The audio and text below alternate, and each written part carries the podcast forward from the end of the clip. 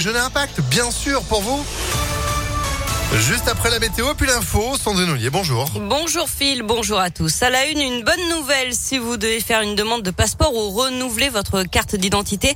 Un plan d'urgence va être lancé par le gouvernement pour faire face à des délais qui explosent en ce moment. Jusqu'à trois mois parfois avant d'obtenir un rendez-vous contre deux à trois semaines avant la pandémie de Covid.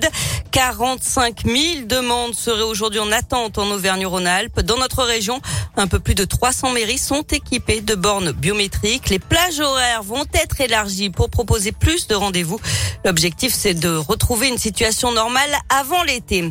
De nouveaux incidents à la Duchère après les coups de feu du week-end dernier qui avaient fait trois blessés. Des affrontements ont lieu hier soir avec les forces de l'ordre d'après Lyon Mag, avec des groupes mobiles qui auraient utilisé des mortiers d'artifice. Quatre conteneurs ont été incendiés, notamment avenue Sakharov. Les pompiers ont été escortés par la police lors de leur intervention. Et puis une enquête ouverte après la découverte d'un singe dans le jardin d'une habitante de la métropole de Lyon. Le primate a été récupéré par la SPA et confié à une structure spécialisée, le refuge de Brigné n'étant pas adapté.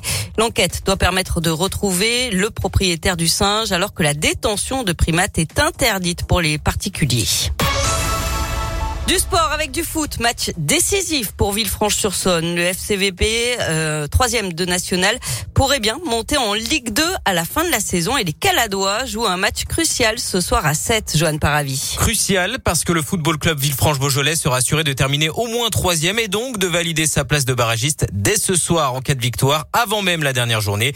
Et pour ça, le programme de la semaine a été très clair pour l'entraîneur Hervé Delamaggior. Préparer le match le plus important de la saison c'est pas le coup près, mais malgré tout, euh, faut pas retarder le, truc si on peut l'obtenir tout de suite. Donc euh, il s'agit de faire au moins un, un aussi bon résultat que Concarneau, si ce n'est meilleur tout simplement. Et attention en effet parce que Concarneau est à l'affût, quatrième à quatre points des Caladois, passé tout près du bonheur l'an passé, mais finalement battu par Niort en barrage d'accession à la Ligue 2. Le FCVB espère cette fois faire basculer son destin dans le bon sens. À 7 Villefranche avant-dernière journée de national, c'est donc ce soir à 18h30. Et puis les jeunes de l'OL joueront demain la finale de la Coupe Gambardella. Ils affronteront Caen au Stade de France à 17h15, un trophée qui échappe aux Lyonnais depuis 25 ans.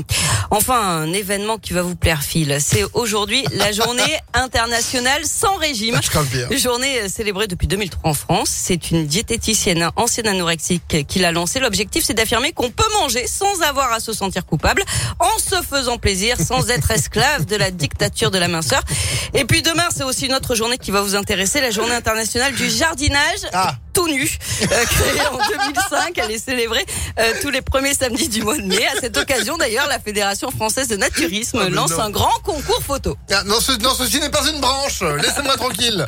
Merci beaucoup, Sandrine. Bah voilà, vous terminez en beauté cette semaine. Où euh, c'est un juste, un, juste rendu de, tout ce que vous avez pris dans la figure depuis lundi. Bah, J'ai bien compris. Je dirai rien. Merci beaucoup. À part bon week-end. Bon week-end à lundi. Et puis lundi 6h30 évidemment dans le Réveil Impact. L'info qui continue sur notre site internet est de retour tout à l'heure à 16h. Météolion.net